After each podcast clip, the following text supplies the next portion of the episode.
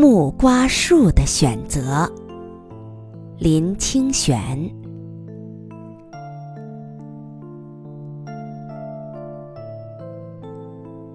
路过市场，偶然看到一棵木瓜树苗，长在水沟里，依靠水沟底部一点点烂泥生活。这使我感到惊奇。一点点烂泥，如何能让木瓜树苗长到腰部的高度呢？木瓜是浅根的植物，又怎么能在水沟里不被冲走呢？我随即想到，夏季即将来临，届时会有许多的台风与豪雨。木瓜树会被冲入河里，流到海上，就必死无疑了。我看到木瓜树苗并不担心这些，它依靠烂泥和市场中排放的污水，依然长得翠绿而挺拔。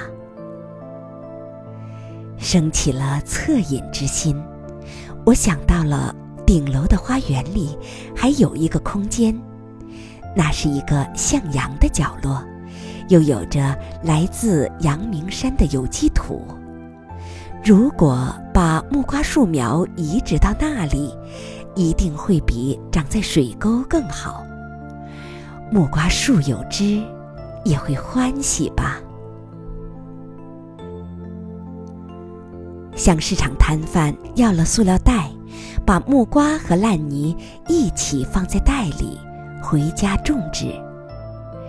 看到有茶花与杜鹃为伴的木瓜树，心里感到美好，并想到日后果实累累的情景。万万想不到的是，木瓜树没有预期中生长得好。反而一天比一天垂头丧气。两个星期之后，终于完全的枯萎了。把木瓜苗从花园拔除的时候，我的内心感到无比怅然。对于生长在农家的我，每一株植物的枯萎都会使我怅然。只是这木瓜树更不同。如果我不将它移植，它依然在市场边，挺拔而翠绿。在夕阳照拂的院子，我喝着野生苦瓜泡的茶，看着满园繁盛的花木，心里不禁感到疑惑。为什么木瓜苗宁愿生于污泥里，也不愿存活在美丽的花园呢？是不是当污浊成为生命的习惯之后，美丽的阳光、松软的泥土、澄清的饮水，反而成为生命的负荷呢？就像有几次，在繁华街市的暗巷里。我不小心遇到一些吸毒者，他们弓屈在阴暗的角落，全身的细胞都散发出颓废，用迷茫而失去焦点的眼睛看着世界。我总会有一种冲动，想跑过去拍拍他们的肩膀，告诉他们：这世界有灿烂的阳光。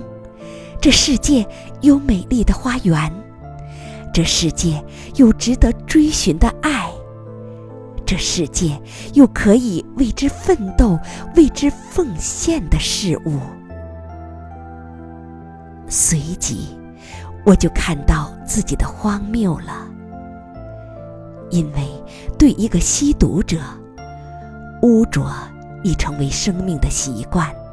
颓废已成为生活的姿态，几乎不可能改变。不要说是吸毒者，像在日本的大都市，有无数自取于人生，宁可流浪于街头的浮浪者。当他们完全的自弃时，生命就再也不可能挽回了。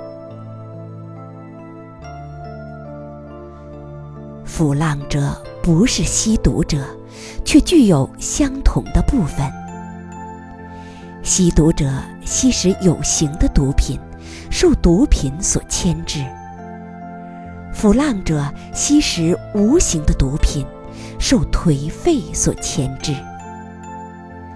他们放弃了心灵之路，正如一棵以血水、污水为生的木瓜苗，忘记了这世界有美丽的花园。恐惧堕落与恐惧提升，虽然都是恐惧，却带来了不同的选择。恐惧堕落的人心里。会有个祝愿，希望自己有一天能抵达繁花盛开的花园。住在那花园里的人，都有着阳光的品质，有很深刻的爱，很清明的心灵，懂得温柔而善于感动，欣赏一切美好的事物。一颗木瓜的种子，偶然掉落在市场的水沟边，那是不可预测的因缘。可是，从水沟到花园之路，如果有选择，就有美好的可能。一个人偶然投生尘世，也是不可预测的因缘。我们或者有不够好的身世，或者有贫穷的童年，或者有艰困的生活，或者陷落于情爱的折磨，像是在水沟烂泥中的木瓜树。但我们只要知道，这世界有美丽的花园，我们的心。就会有很坚强、很真切的愿望。我是为了抵达那善美的花园而投生此世。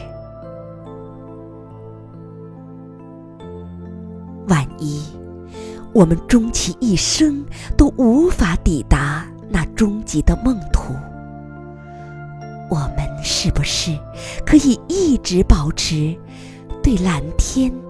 阳光与繁花的仰望呢？